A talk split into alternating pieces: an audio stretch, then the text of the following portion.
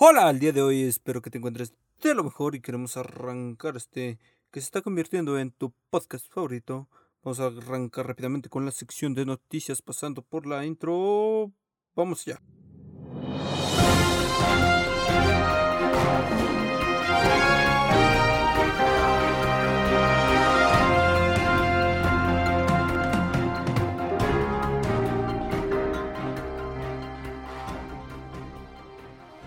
Arrancamos la sección de noticias hablando acerca de un estudio internacional que confirma la efectividad de los corticoides para el tratamiento contra el COVID-19. Y es que los ensayos fueron llevados a cabo por investigadores de la de Gran Bretaña, Brasil, Canadá, China, Francia, España y los Estados Unidos y los, y los resultados fueron consistentes y absolutos, demostrando que de una forma rotunda y aplastante que los medicamentos eran benéficos para los pacientes enfermos, independientemente de la edad, sexo o el tiempo que hayan estado expuesto a, al virus o el tiempo de enfermedad. Y recordemos que este virus es totalmente atemporal, mejor dicho, llevo yo a decir atemporal, pero no es totalmente temporal. El, la gravedad que nosotros adquiramos o que nosotros suframos, padezcamos, será cada vez mayor entre el tiempo. Es relacionado directamente con el tiempo en el que estemos expuestos. Digamos, si tú estuviste 10 minutos expuesto a, a 10 a 10.000 virus. Entonces tu gravedad será leve rozando a media, digamos. Ahora, si tú estuviste, digamos, en 5 momentos expuesto a un millón de virus en el metro, entonces tu gravedad será alta.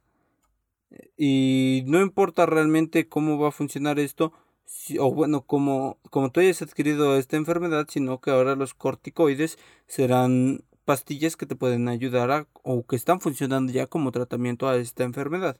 Todavía no es clave que todavía no está claro por qué los corticoides ayudan a los pacientes de COVID-19, pero el doctor Todd Wright de la Universidad de Vanderbilt tiene una hipótesis. Cada vez queda más claro que en una fase posterior de esta enfermedad está dominada por un componente, por un componente, componente inflamatorio y una hiperinflamación, dijo a CBC. Y creo que los esteroides son muy buenos para disminuir el componente inflamatorio. Recordemos que cuando adquieres COVID, lo que se te inflama, inflaman son los ganglios y los alveolos dentro de tus pulmones, porque es una enfermedad totalmente respiratoria y eso es lo que pasa. Entonces se está efectuando como un antiinflamatorio y ayuda a que el 20% de las personas que adquieran este, esta enfermedad se mantengan con vida. Ah, digamos, si antes se tenía un 60% de mortalidad, ahora se espera tener un 80% de... Bueno, al revés. Si antes se tenía un 40% de mortalidad, ahora se espera tener un 20%. Se está reduciendo considerablemente con este tratamiento porque igual son, son pastillas. Es un tratamiento un poco más accesible. Recordemos que el tratamiento de Estados Unidos, que no es hidroxicloroquine ni dióxido de, mm, de, de qué era, no, no me acuerdo cómo se llama, pero ahora mismo eso es lo que, lo que sucede, se ha dado como que un tratamiento, aún falta que la OMS lo avale, pero el estudio ya está, se ha aceptado, la comunidad científica lo asimila y lo reconoce como una probable salida, un probable tratamiento, así es como se podría llamar. Ahora tenemos que hablar noticias del espacio. Pues en la vida interior se acaba de formular una teoría sumamente muy, muy potente. Bueno, no, no es como que se acaba de formular ahorita, pero se acaba de publicar la teoría basada en la teoría de cuerdas. Todos conocemos esta teoría hiper famosa de la teoría de cuerdas. Todo, todo está formado por cuerdas que vibran de una determinada forma. Son, me parece que son cuerdas, aros y otra pero son tres componentes principales dentro de la teoría de cuerdas. Más adelante igual le dedicaremos todo un capítulo especial, un capítulo dedicado a esta maravillosa teoría, porque es una teoría de las más aceptadas. No sé si realmente se podría decir que es de las más aceptadas, pero es como de, ok, muy probablemente esté sucediendo porque es de las que más concuerda con lo que es cada vez más evidente de la existencia de un multiverso. Pero no estamos aquí para hablar específicamente de la teoría de cuerdas. Y es que se relaciona la teoría de cuerdas con la formación de vida. Recordemos que es una formación de vida, o bueno, que se le reconoce como vida. Mm, se le reconoce como vida a todos estas, ¿cómo decirlo?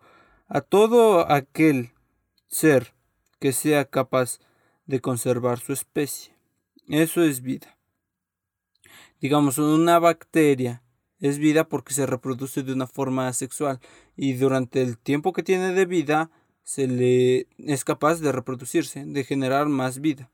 Entonces ya como tal se le conoce como una forma de vida. Quizás se llegue a ser muy básica, no llegue a tener pensamientos claros, no piense de forma correcta, o bueno, mejor dicho, sí, no, no, no, no comprenda muchas cosas, pues.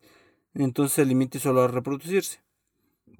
Ahora, con esta teoría que, que se acaba de reformular, de replantear, y es que podría haber otras formas de vida en el universo que no hemos imaginado hasta ahora, sino que se encuentran dentro del interior de las estrellas.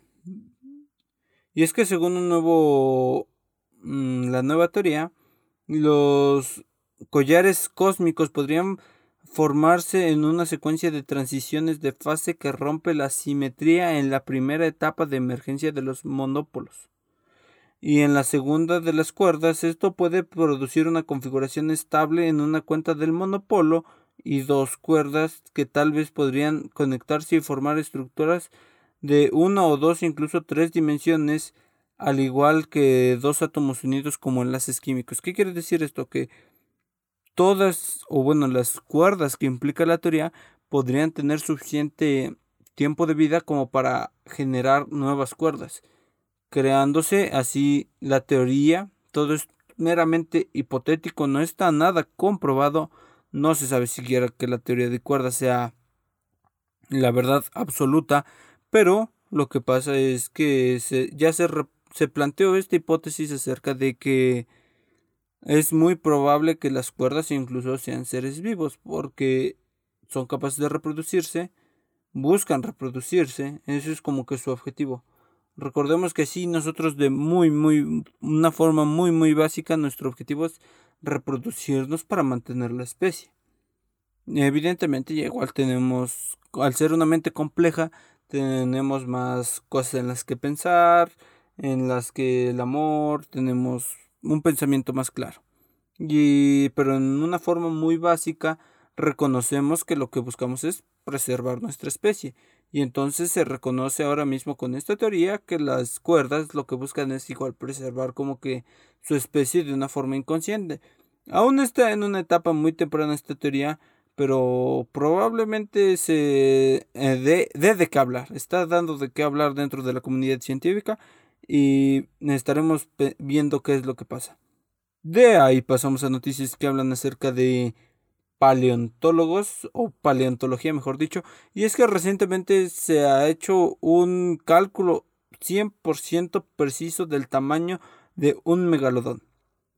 Todos sabemos bien que es un megalodón, pues vivieron en la Tierra hace unos 23 a 3.6 millones de años y aunque son, no son famosos, o mejor dicho, son famosos en la cultura popular, los científicos saben poco sobre ellos, su, ah, su morfología, su biología y en sí, como que científicamente de ellos se sabe realmente poco. Todo lo que viste en Shark 3D y demás películas en las que sale Megalodon no es realmente como que evidencia científica.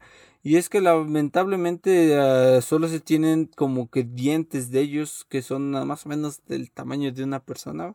Un poco menos, me creo recordar. La mandíbula abierta es del tamaño de una persona estándar, de un de 1.8 metros, recuerdo, algo así. Y es que casi no quedan fósiles de esta especie. Entonces, a juzgar del tamaño de los dientes, eh, aparte, a partir de una inteligencia artificial, cada vez están utilizando más estas inteligencias artificiales, ha reformado totalmente un megalodón. O sea, no lo ha reformado de que le volvió a dar vida, sino de que conocemos su estructura, su morfología, a partir de sus simples dientes. Ahora, ¿a qué mm, medida se llegó? Y es que un megalodón puede llegar a un megalodón adulto en promedio debe de llegar a los 16 metros de largo. Se les considera descendientes directos de los tiburones blancos, aunque muchos paleontólogos estiman que no puede llegar así, llegar a ser así, debido a que vienen de tiburones de Cretalamna que vivieron en el, en el Cretáceo superior hasta el Eoceno. Esto significa que los tiburones blancos no están tan cerca de los megalodones, son como que la tercera, pero hubo, se espera que exista como que un eslabón perdido. Mm, así es como se lo está planteando de momento. Aún no se tiene como que la verdad absoluta de todo esto. Necesitaríamos un megalodón para, para saber realmente qué es lo que pasa. De ahí volvemos a hablar acerca de lo que todos nos está quejando. Lo hablé muchísimo en el primer capítulo de, de este podcast. Y es que se está hablando acerca de la vacuna rusa. O mejor dicho, te traigo una nota acerca de los resultados de la primera vacuna rusa que ya los ha publicado. Recordemos todo lo, todo, todos los memes, todo el eufor que se causó acerca del Sputnik 5 de esta vacuna rusa y es que se esperaba que realmente Rusia fuera como de, ah, sí, nos vale 3 hectáreas de chorizo y repartir todos los millones de vacunas que son necesarias para Rusia. Y es que no se manejó así. Realmente lo que se anunció, o sí, lo que, o sea, creo que se anunció, no estoy muy seguro, se anunció el hecho de que ya se iba a distribuir la vacuna para todos, pero realmente lo que pasó es que la preocupación fue tanta que solo se realizó una prueba en humanos, o se comenzaron las pruebas en humanos, dando inicio a su fase 2, porque ni siquiera han llegado a la fase 3 como tal. Pero bueno, hablemos un poquito acerca de la estructura, la, la estructura, sí, la estructura de esta vacuna. Y es que se basa en un adenovirus modificado de RAD26. Según los científicos rusos, la vacuna reemplaza los genes necesarios para la reproducción de las partes de proteína S del coronavirus. Esta modificación causa una, no causa una infección ni por adenovirus ni por coronavirus, pero es lo suficiente real para que el sistema inmunológico se active el estudio planteaba involucrar 120 voluntarios. Como decíamos, es una muestra muy, muy pequeña. Que es de fase 2 incluso. Ni siquiera empezaron la fase 3, solo era la fase 2. Se esperaban 120 voluntarios y al final solo, solo consiguieron a 76 personas, de las cuales, eh, de las cuales son personas de entre 18 y 60 años. Una muestra realmente pequeña, como te digo, ni siquiera de fase 3. La fase 3 recordemos que son alrededor de unas 50 mil personas que ya se han vacunado. Y más adelante, igual, eh, ahorita mm, pasaremos a la siguiente nota, hablaremos más de eso. Y es que tuvo un seguimiento de 42 días en este caso de estas 76 personas que hasta, hasta la fecha que se publicó el estudio. La OMS insistió en que nunca respaldará una vacuna que no haya demostrado ser segura y efectiva. Además dijo que no esperaba una inmunización generalizada contra el nuevo coronavirus hasta mediados del 2021. Entonces estaremos viendo la oficialización de la vacuna del coronavirus hasta mediados de 2021 por parte de la OMC. Muy probablemente se empiecen producciones antes. Recordemos que ahora mismo la Fundación Slim metió todo el dinero del mundo a traer la vacuna a México y a Argentina. Entonces se estará viendo qué es lo que sucede. Y ahora, de recorde, ah, solo quédate con este dato, hay 176 candidatas de vacunas, de las cuales 34 se han probado en personas y solo 8 de estas están en la fase 3. Una cantidad realmente pequeña y se está haciendo todo el esfuerzo del mundo para acabar con este coronavirus. Ah, lo tú proba, recordemos tú muy seguro, bueno, no muy seguro. Si todo sale bien, a mediados del próximo año te estás vacunando. Qué, qué, qué bello que es la, la tecnología. Estaremos, ahora pasamos a hablar de, bueno, seguimos hablando de la vacuna, pero esta vez no traemos noticias que vienen de Rusia, traemos noticias que vienen del UK, del Reino Unido. Y es que las pruebas de la vacuna de Oxford se han detenido. Recordemos que Oxford está colaborando con el laboratorio AstraZeneca y se han detenido debido a que un paciente o un participante dentro de esta prueba de 50 mil personas me parece que es, porque ya es la fase 3, está haciendo con pruebas de todos colores, de todas partes del mundo, con todos padecimientos, ya se está probando en personas que tienen asma, si las personas que tienen asma se salvan, realmente muy probablemente todos adquiramos esta, esta, esta inmunología, inmunidad mejor dicho, hacia este coronavirus. Ahora, una, ahora las pruebas de las principal, una de las principales candidatas, recordemos que esta es la que compró, la que compró Fundación Slim, la que mismísimo Donald Trump con la operación Velocidad de la Luz tiene, tiene, invirtió miles de millones de dólares, así como le metió a, a Moderna y a, me parece que fue otro, a Pfizer. A Pfizer le metió igual muchísimo dinero por parte de esta operación velocidad de la luz. Se está gastando muchísimo dinero. Recordemos, busca tener toda la atención para antes de estas elecciones. Y esperemos. Mm, creo que se politiquizó. Politiquizó. No. Se, se dio mucho. Se prestó este tema mucho a la política. Entonces no está bien, la ciencia nunca se debe de, de decir soy demócrata, soy republicano, no. La ciencia no tiene color, no tiene orden, no, nadie. Entonces esperemos que, que se deje esto atrás. Pero el mismísimo Donald Trump está buscando a como sea, como dé lugar esta vacuna para ver si así puede llegar a ganar las elecciones de Estados Unidos. A mi parecer no las va a ganar. Ya estaremos viendo más adelante qué sucede. No soy estadounidense, pero me debe de importar porque soy mexicano y me afecta directamente como mi primer socio comercial. Estaremos esperando a ver qué sucede. Este no es, no es dedicado a la política, este, este espacio, pero lo estaremos hablando porque es tema de interés general y tú lo debes de saber. Y bueno, volviendo al tema de AstraZeneca con Oxford, y es que un participante se ha enfermado, no aclararon realmente de qué se ha enfermado, pero obviamente no es como que cortaron toda, todas las vacunas, sino como que se esperaba. Y es que según informes del portal STAT, la suspensión del ensayo no solo afecta igual no solo afecta a AstraZeneca, sino que se espera que afecte a todos los demás laboratorios Pfizer, Moderna, incluso a los mismísimos rusos. Y se esperaba porque para eso son estas etapas de prueba. Se espera que haya, que haya fallos. Y se está, por eso es mismo que se realizan estas pruebas. Ahora, era totalmente esperado y predecible, no del todo, pero se esperaba que por lo menos una persona fallara por lo menos uno. Y qué bueno que es ahorita en la etapa de prueba. Imagínate ya haber vacunado a 7 mil millones y que en mil millones falle.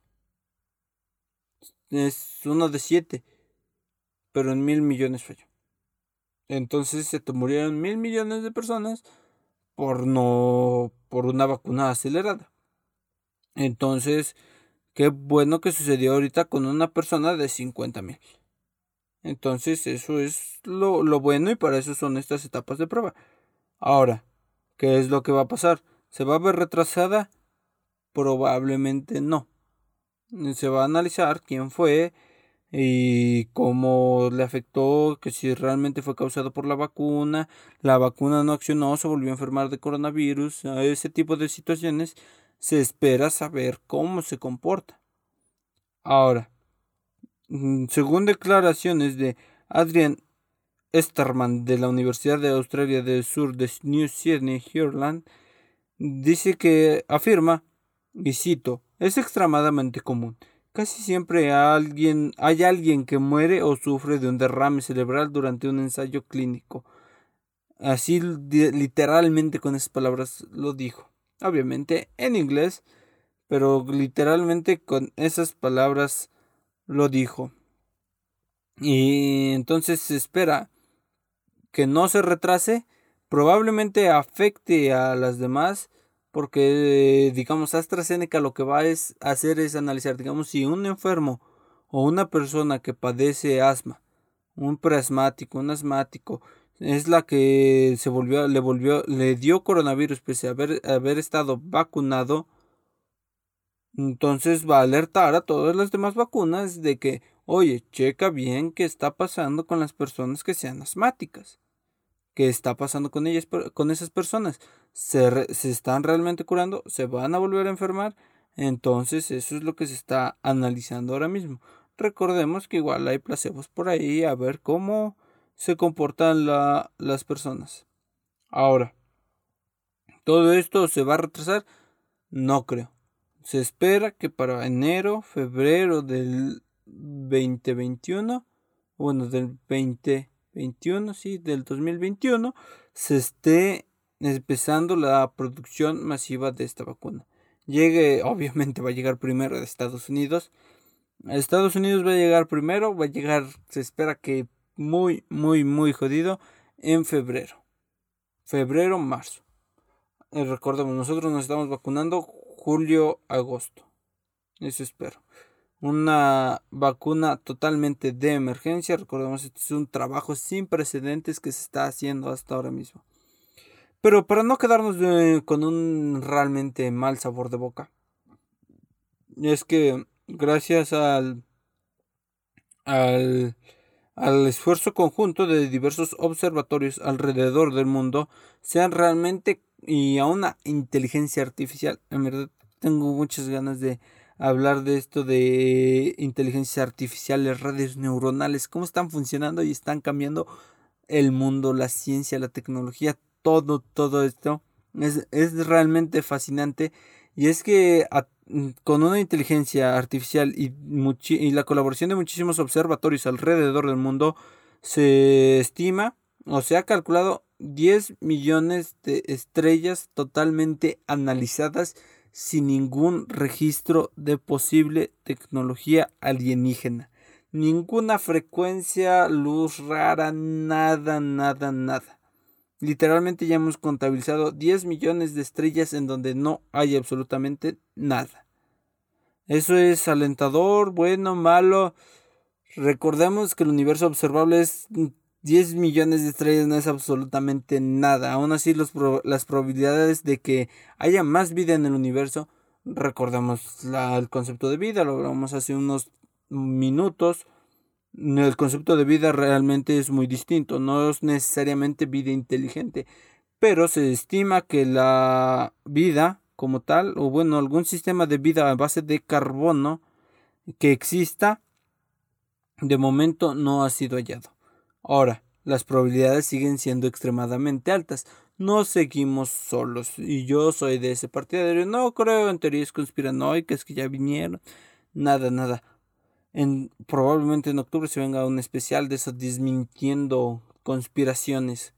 Ahora, ¿qué tenemos que tratar?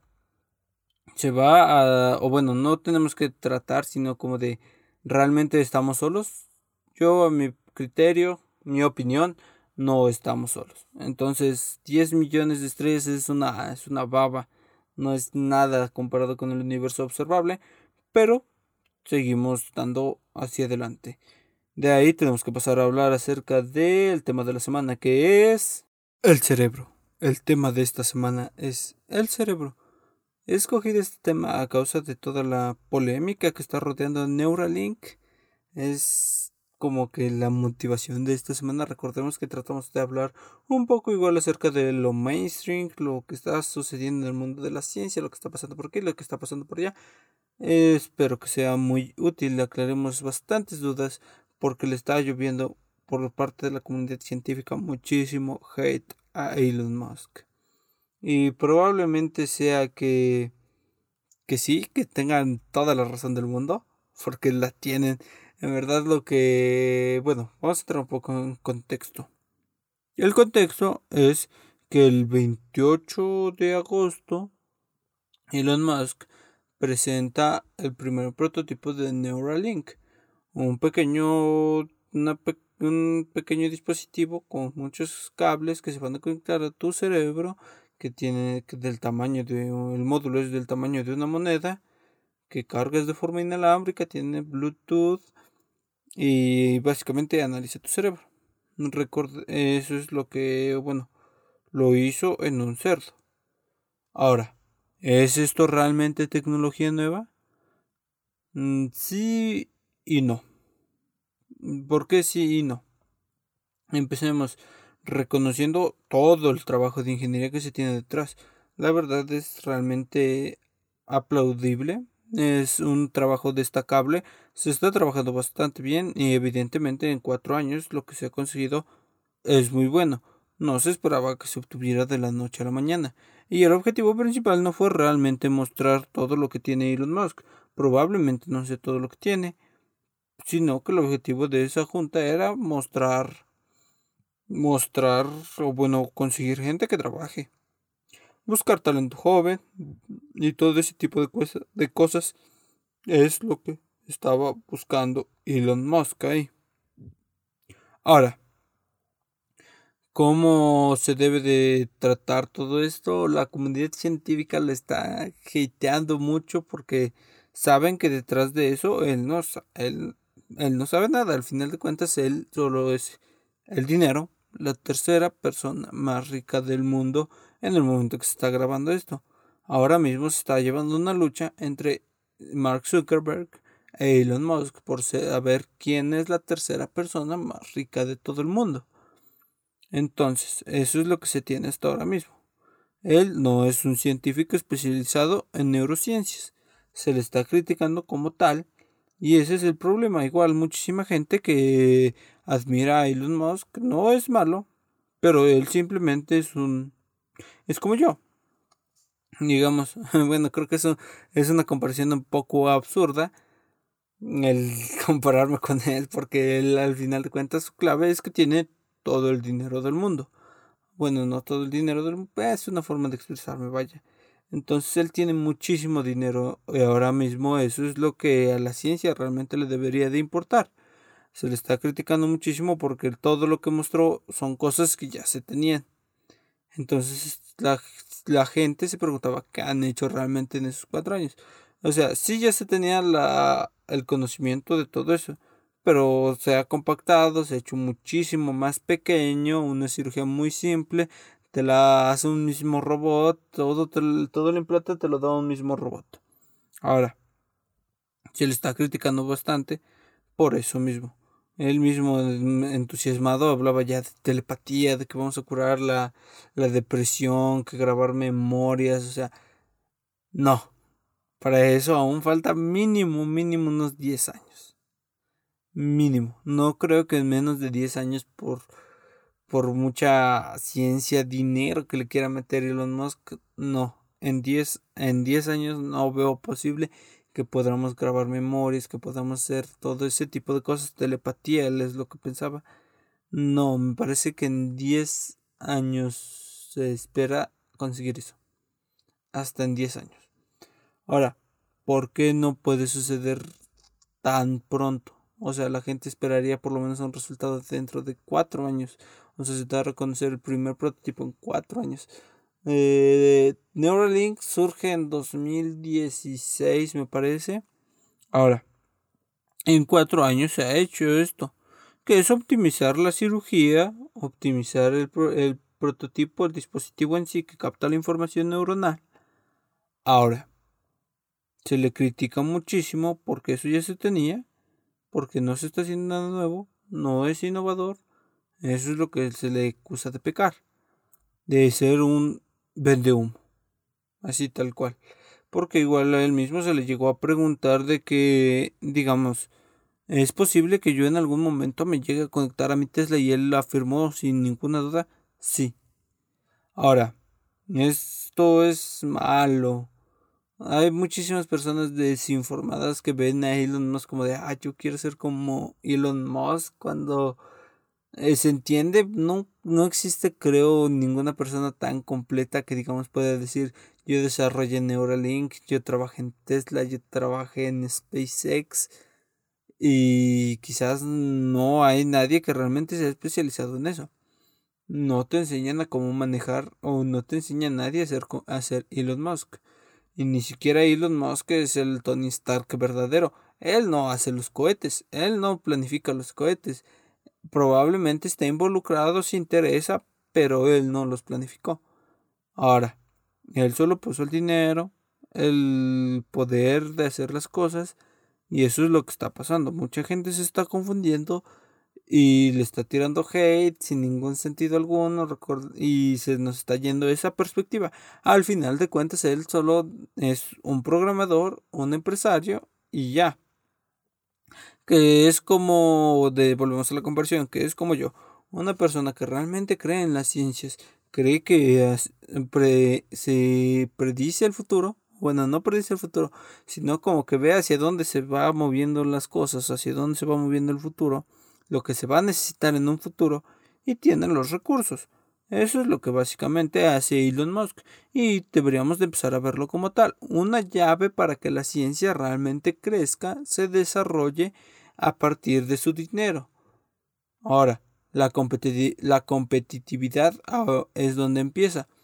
Recordemos que incluso llegó a acusar de, de copión a Jeff Bezos por Blue Origins, porque igual invirtió en una tecnología para que coches se manejaran solos, aunque quizás se lo busque para su paquetería, pero igual está Tesla ya creando su propio sistema de autoconducción y eso se le llamó copión y Elon Musk le llamó copión tal cual. Ahora, Después de hablar de esta pelea de empresarios, volvamos a centrarnos. ¿Es realmente Neuralink en al menos 10 años posible? Aún no entendemos eh, ni cómo funciona un pensamiento, qué es un pensamiento, cómo podemos materializar un pensamiento. Aún no sabemos nada de eso. Entonces ese es como que el primer topón que se van a encontrar, como de, hey, no sabes qué es un pensamiento cómo interpretas un pensamiento. Y es donde nuestra comprensión humana se detiene. ¿Cómo analizamos con lo que analizamos? ¿Sí me, ¿Sí me doy a entender? Espero que realmente me esté dando a entender, porque ¿cómo llegamos a analizar con lo que analizamos?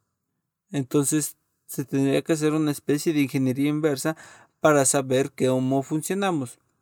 Es extremadamente difícil. Se han conseguido grandes avances en teoría, recordemos igual hay ratones que ya podían controlar sus movimientos digamos como el dispositivo que se le implementó a los cerdos de que se podía predecir cómo van a ser sus movimientos se podrían llegar a controlar a partir de un control remoto y demás situaciones se pueden llegar a controlar los los ratones cerdos todos los que se les implante esto ya está esta es una tecnología que ya existe. Ahora, vamos a toparnos con ese primer problema. Si queremos llegar a lo que Elon Musk desea, que es telepatía, tal cual él así lo declaró en su Twitter, lo declaró que busca la telepatía. Ahora, ¿es realmente posible o cercano esto? A mi parecer, no. Podremos ver cómo interactuamos, cómo movemos prótesis de forma eficiente, movemos esto en los próximos 10 años, sí. Alcanzar telepatía en los próximos 10 años, yo no creo. ¿Por qué no? No, porque no se tienen ni las bases para interpretar un pensamiento. Así de simple. Lo que imaginamos, disipamos, digamos, tú imagínate una imagen en tu cerebro. Esa imagen que dislumbras en tu cerebro dentro de tu cerebro no es porque la tengas aquí enfrente de tus ojos. Tú la visualizas, te acuerdas de ella porque la estás pensando. ¿Cómo no, aún nuestro cerebro no es capaz de entender realmente qué es un pensamiento? ¿Cómo asimilar este pensamiento? Esa es la primera primer problemática con la que se va a topar de frente Elon Musk. Y más que Elon Musk, todo el, equipo que tiene ahí trabajando, ¿cuánto será? ¿Unas 40 horas? No, unas 70 horas al día ahí. O 70 horas al día, 70 horas a la semana trabajando. Entonces, ese es como que el primer problema con el que se van a topar. Y no, y por eso yo no creo que veamos Neuralink funcionando en los próximos 10 años. Probablemente llegue algún día a ser eficiente, sí, va a llegar a existir, pero no en los próximos 10 años. Lamentablemente no. Ahora, quizás en 10 años él, él sí ya llegó a Marte, lo va a hacer el hombre más rico del mundo. Sí. ¿Debemos de alegrarnos? Sí, no. Recordemos que al final si hay competitividad, los precios son más justos, los precios son mejores. Entonces, tú como consumidor, entre más barato, mejor. Claro que sí. Ahora, que en algún punto se pueda llegar a decir, quizás sí, junté todo el año, pero me puedo ir de vacaciones a Marte. Eso es por lo menos algo fenomenal. En vez de decir, uff, me voy a ir a la playa, puedo decir, me voy a ir a Marte a pasar un mes entero en Marte y que sea una forma eficiente, que el viaje no sean siete, siete meses como lo es ahora mismo, que sean que sea una semana para llegar a Marte, que sea una semana de regreso. Ahora, esto lo veo quizás más viable dentro de los próximos 10 años. Al final, lo único que está haciendo es, ser más eficiente el sistema de creación de cohetes. Eh, todo lo que ya se tenía lo está haciendo más eficiente, está innovando. Al igual que con los sistemas eléctricos de los automóviles, los motores eléctricos se tienen desde hace muchísimo tiempo, pero los está adaptando y haciendo más eficiente hacia un coche. Eso es competitividad, se le llama así competitividad. Ahora, las personas o las marcas de coches que no se adaptan, se no se están adaptando a los autos eléctricos, se los está llevando la goma. Y así es como les va a pasar, se los va a llevar la goma a aquellos aquellas compañías que no se alcancen a modernizar, se las va a llevar la goma. Ahora, volviendo al tema central y hablando un poco más de Neuralink, ya para finalizar esta parte de Neuralink y volvernos a centrar en nuestro, nuestro cerebro, un poco nuestra anatomía, tenemos que mencionar que estos hilos se espera que causen inflamación, que causen problemas, que aún así se van a someter a prueba. Que se tuvo que trabajar en un material aislante de grafeno para que dentro de nuestro cerebro no se oxide, no le pase nada y pueda convivir con todos los líquidos cefalorraquídeos y demás que tenemos dentro de nuestro cerebro. Bueno, alrededor de nuestro cerebro. Ahora, después de todo esto, en Neuralink me parece que va a suceder dentro de 15 años mínimo mínimo van, a pasar 15 años a partir de ahora mismo para que se vean avances reales. En los próximos 10 años estaremos viendo cómo se alcanza lo que ya se tiene hasta ahora de una forma totalmente eficiente, que es, digamos, como lo mencionaba, poder controlar con este dispositivo ratones los ratones, literalmente los ratones, no, no los mouse de las compus, ratones que caminan en cuatro patas, poder controlarlos, decirles no quiero que vaya, que vaya hacia la izquierda, que vaya hacia la derecha, hacia adelante, hacia atrás, eso es lo que se espera conseguir en los próximos 10 años de una forma totalmente eficiente. Una vez que se alcance de forma eficiente, se va a topar con la primera pared, como decía, los pensamientos eh, descubrir cómo es un pensamiento, replantear un pensamiento y convertir ese pensamiento en ondas, en unos y ceros, después retransformarlo, guardarlo y todo ese proceso informático. Que ya cuando hablemos de computadoras, qubits, bits, cómo funciona una computadora, que es realmente impresionante. Una computadora está muy inspirada en nuestro cerebro. Ahora mismo hablaremos de eso, porque está realmente inspirado en nuestro cerebro, cómo funciona todo este proceso. Pero volvamos al tema principal. El día de hoy estamos aquí para hablar acerca del el cerebro. Y es que evidentemente se quiere se quiere, bueno, yo quise trabajar el cerebro por Neuralink. Ahora, continuando con la saga de anatomía un poco, tenemos uno de nuestros principales órganos, es órganos, y es nuestro cerebro. Hablemos un poco de su morfología y características generales. A ver, un cerebro como tal llega a pesar alrededor de 1.4 kilos, con un tamaño y volumen de alrededor de 1100, o bueno, mejor dicho, con un volumen de 1130 centímetros cúbicos en las mujeres y 1260 centímetros cúbicos en los hombres, aunque obviamente existen variaciones totalmente individuales. Podría ser lo ideal es que ese es el, promedio. Hay personas que lo tienen un poco más grande, que lo tienen un poco más pequeño y no tiene nada que ver con tu con tu sexo, con tu incluso tu frente. Hay muchas personas que digamos, ah, frente de boche y, la, y que San Juan de la Manca. No es precisamente eso.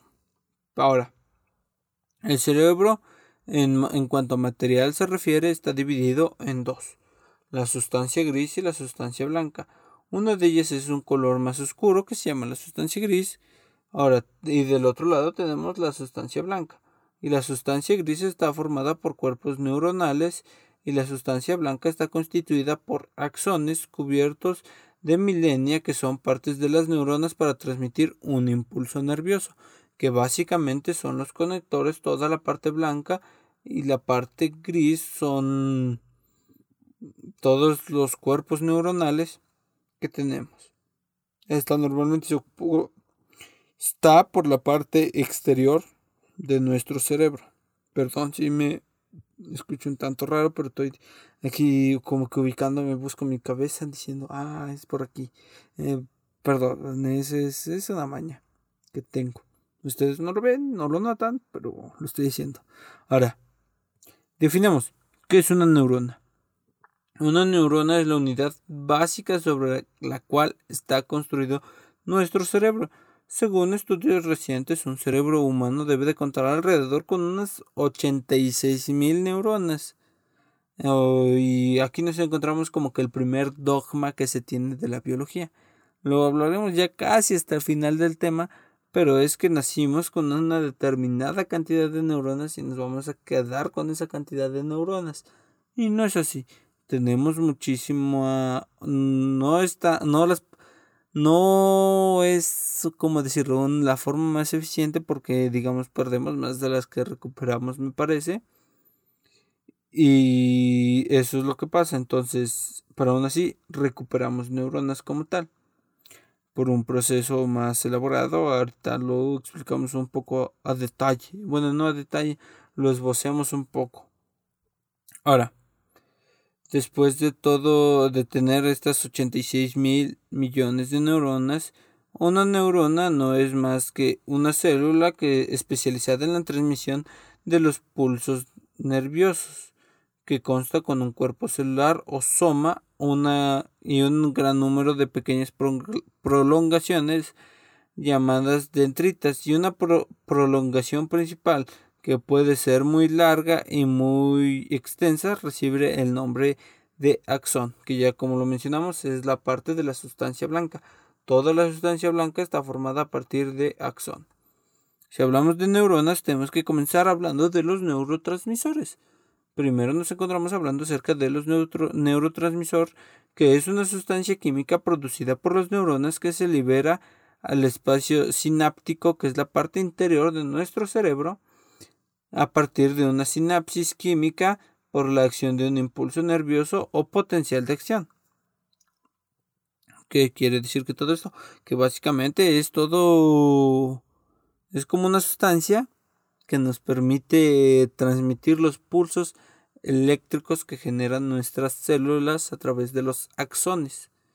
Ahora, después de todo eso, el cerebro humano pasa todo al sistema nervioso central formado por el encéfalo y la médula ósea y el sistema nervioso periférico, construido por los nervios motores y sensitivos para el planel del sistema el, el que parten en el sistema nervioso central. El encéfalo humano se divide en tres partes: cerebro, cerebelo y tronco cerebral. De ellas el cerebro es el de mayor peso y volumen, que es el que todos conocemos. A un poquito más abajo tenemos el cerebelo aquí por la nuca y más abajo el tronco cerebral que es ya es la, la, columna vertebral. Ahora, hablemos de nuestra morfología tal cual. El cerebro humano está dividido en dos hemisferios, el derecho y el izquierdo, separados por la cisura interhemisférica y comunicados mediante el cuerpo calloso. La superficie se denomina corteza cerebral y está formada en plegamientos denominados circunvoluciones.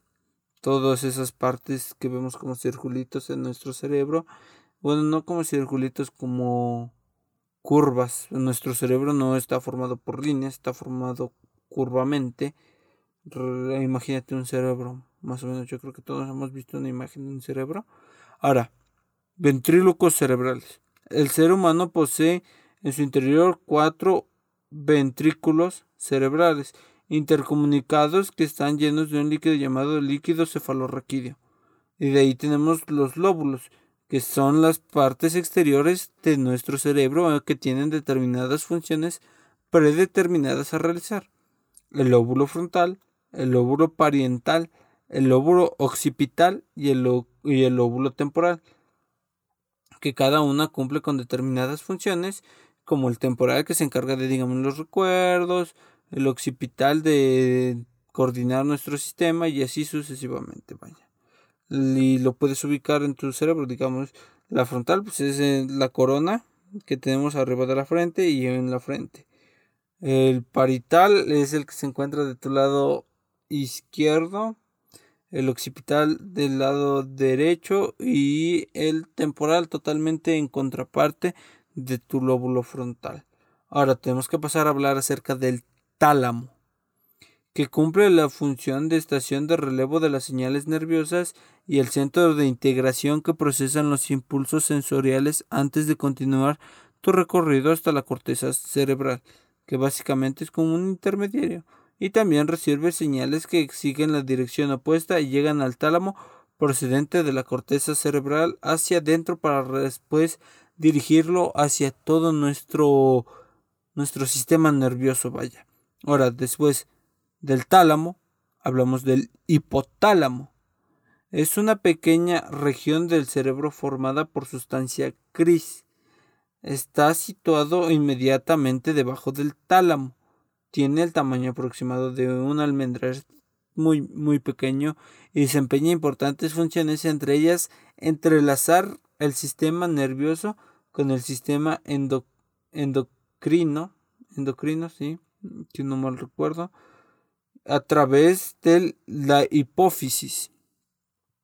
Básicamente es el que conecta nuestro cerebro con nuestro sistema nervioso. Ahora, Después tenemos que pasar a hablar acerca de los ganglios basales, que son un conjunto de estructuras cerebrales formadas por la sustancia gris que están situados debajo de la corteza y desempeñan importantes funciones de una de las principales y una de las principales es el control de los movimientos voluntarios, pero también intervienen en el procesamiento de la información sensorial, el conocimiento de los espacios y cuál es una de las cosas que se tiene aún como que dogmadas, es un dogma que aún se tiene de que solo contamos con cinco sentidos, nuestro sistema nervioso controla todos. Realmente, olfato mm, se reporta directamente con nuestro cerebro. A partir de impulsos eléctricos sabemos que huele bien, que huele mal. Después, el sistema ocular también llega directamente a nuestro cerebro el gusto, los sabores lo identificamos a partir de nuestro cerebro. El tacto, el espacio sensorial nos lo da todo o todo llega a nuestro, nuestro cerebro. Digamos lo que tú tocas, sabes que lo estás tocando porque interviene en tu sistema nervioso, bueno, en tus células que pasan a tu sistema nervioso y detecta que ahí hay algo, te dice que ahí hay algo, aunque no lo estés viendo, pero lo estás tocando. Después tenemos, a ver, hablamos del olfato, del gusto, de la vista, del tacto. Me falta uno. Me falta uno, uno, uno, uno, uno, uno, uno, uno, uno, uno, uno, uno, uno, uno. ay, se me fue. Lo tenía en la punta de la lengua. Pero sí, básicamente todo funciona a partir de nuestro cerebro. Y ese es un dogma que se tiene. No solo tenemos cinco sentidos, se tienen más. Como hace una prueba muy simple. Cierra los ojos. Cierra los ojos, cierra los ojos. Ahora toca tu nariz. ¿Cómo supiste dónde está tu nariz? Porque tienes igual este sentido del conocimiento del espacio. sabes dónde está tu nariz sin siquiera tocarla, no es como que buscaste en toda tu cara hasta encontrarla y saber cuál es tu nariz. Simplemente supiste dónde estaba tu nariz. Ah, sí, el oído, lo que escuchamos, por donde tú estás trabajando ahora mismo, donde me estás escuchando. Ese es otro sistema que se reporta directamente de nuestro cerebro.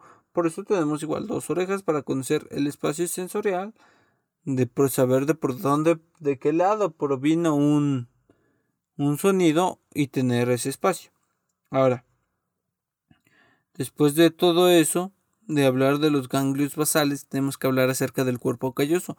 Ya lo mencionamos un poco más arriba, o bueno, un poco más, unos minutos anteriores.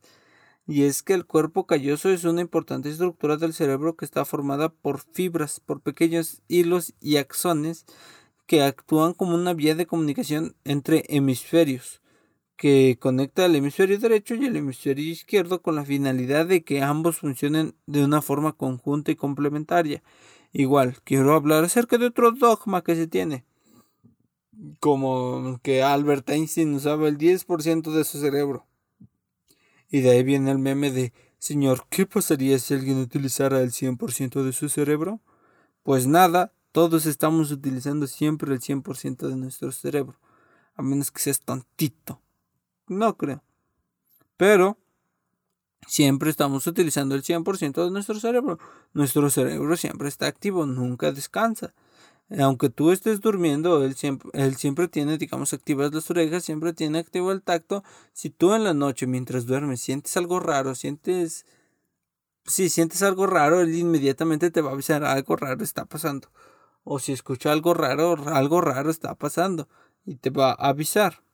Eso es lo que pasa en nuestro cerebro, nunca descansa y siempre estamos utilizando el 100% de nuestro cerebro, no el 10, no el 8, no, ese es probablemente uno de los dogmas que más se tiene presentes y es como para hacer sentir menos al estudiante y motivarlo, entre comillas, no, no, aún no lo alcanzo a deslumbrar, porque digamos, motiva porque dices, verga, este güey utilizaba nada más el 10% de su cerebro. Entonces, si yo alcanzo el 10% de, su de utilizar mi cerebro, no voy a perseguir el 10, voy a perseguir alcanzar el 11. Y te motiva a decir, quiero alcanzar el 11% de mi cerebro. Aunque no es así, te topas con la realidad de que todos utilizamos el 100% de nuestro cerebro, porque mientras hablamos, también escuchamos, vemos, estamos atentos a nuestro alrededor, están pasando muchísimas más cosas por nuestro cerebro. Está trabajando. Y no pasa nada. Ese es un error que incluso me parece que aún se tiene, pero ya poco a poco se va, se va corrigiendo, se va olvidando, se va quedando en el pasado. Ahora, hablemos de funciones un poco más específicas que tiene nuestro cerebro. Tenemos mm, la función motora para empezar. La función motora del, cerebro se lleva a cabo principalmente a través de la vía piramidal o cortioespinal. corticoespinal. Un grupo de fibras nerviosas que parten de las neuronas situadas en la corteza van hacia la, a la motora primaria situada en la parte posterior del, del lóbulo frontal y terminan hasta el interior de la médula espinal, o bueno, el inicio en donde quedamos que se conecta nuestro cerebro con nuestra médula espinal, donde se enlazan con una segunda neurona para que en la que parten diversos axones y están conectadas estas neuronas entre sí y contribuyen a diferentes con diferentes pulsos a los nervios motores. causando que nosotros nos movamos. Esto siempre está totalmente planificado con una cierta antelación. Digamos, tu cerebro, segundos antes de que tú te quieras mover, planificó ese movimiento. Ya sabe lo que va a hacer segundos antes. No segundos antes, milisegundos antes, muy, muy poco tiempo. Porque es una máquina de refresco que siempre está constantemente trabajando. Se está constantemente refrescando. Otra de las funciones de nuestro cerebro es la percepción del dolor. Hablamos de percepción del dolor cuando digamos alguna célula es alterada. Como tal, el tacto igual podría ser como una percepción de esto, una percepción de nuestro entorno. Entonces, si una de nuestras células es alterada o entra en contacto con algo más de una forma directa, entonces le avisa a tu sistema nervioso que allí está pasando algo digamos si tienes una inflamación, si tienes este una cortada o algo le va a avisar rápidamente a tu cerebro algo está mal ahí, chécate, ve qué pasa, sucede esto. Eso es básicamente lo que dice tu cerebro. Él mismo se autoavisa de cómo está. Después, las, las capacidades cognitivas es lo que encontramos. En los lóbulos parientales se desarrolla un sistema emocional y el sistema valorativo. El sistema emocional, aunque comprende todo el cerebro y retroalimentación a todo el cuerpo del individuo, se ubica principalmente en el área en, el, en un área bastante arcaica llamada sistema límbico, que básicamente controla todo lo que conocemos de nuestros sentimientos, la empatía, el amor, todos nuestros sentimientos, una parte muy importante de la psicología que algún día igual llegaremos a hablar. La psicología es un tema bastante, bastante interesante, complejo, podría decir. Sí, complejo, complejo si lo vemos por la parte de, de la ciencia, más como un... Es que no quería decir como que un psiquiatra, porque un psiquiatra es, es la combinación entre un psicólogo y un médico, por llamarlo de alguna forma. Obviamente un psiquiatra es un psiquiatra aquí en China, pero un, por llamarlo de alguna forma así es como sucede todo, o bueno, así es como trabaja un psiquiatra.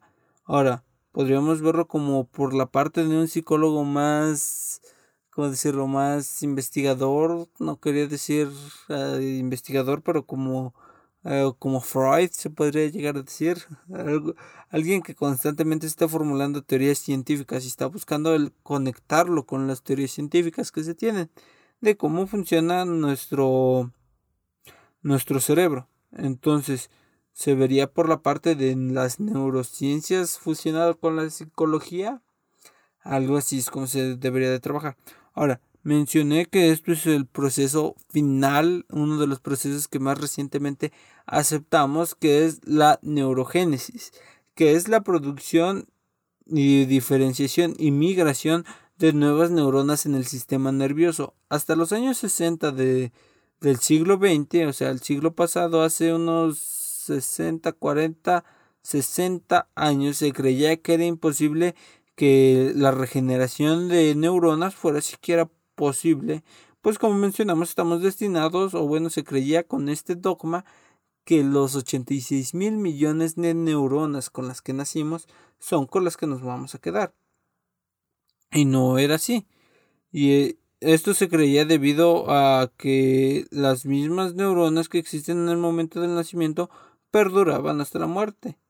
Ah, después de eso, en la segunda mitad del siglo XX, se publicaron varios estudios que contradecían este antiguo dogma de la biología. Actualmente se está, está comprobado que el cerebro humano de los mamíferos existen áreas de neurogénesis adultas, el hipocampo y la zona ubicada debajo de los ventrículos laterales del cerebro se ha observado que son, son procesos de aprendizaje determinantes en, el hipo, en la zona del hipocampo, como el aprendizaje espacial de un laberinto y todos esos ayudan al funcionamiento de la neurogénesis. Esto gracias a partir de las células madres que son las que dan origen a nuevas neuronas, no obstante la capacidad regenerativa del cerebro es muy escasa en comparación con otros tejidos, como mencionábamos. Se están perdiendo, probablemente tú perdiste dos neuronas hace un minuto, pero nada más regeneraste una. Entonces, paulatinamente te vas quedando sin neuronas. Eso, por eso, a partir de ahí parte ese dogma del miedo de llegar a quedarse sin neuronas. Que te vas a llegar a quedar sin neuronas, antes te vas a morir, obviamente. Pero de momento todo está funcionando correctamente, igual así como el cerebro necesita una, una correcta función de aire, necesita una correcta función, un correcto funcionamiento y distribución de sangre, así como una respiración celular muy buena. Recordemos que aún así sigue estando hecho de, de células, son células especializadas en el manejo de pulsos electromagnéticos, no, de pulsos magnéticos, entonces aún así se tiene esta parte. Y bueno, eso sería todo por este episodio. Recuerda, pásate por mi Reddit. Nos estamos viendo luego. Bye bye.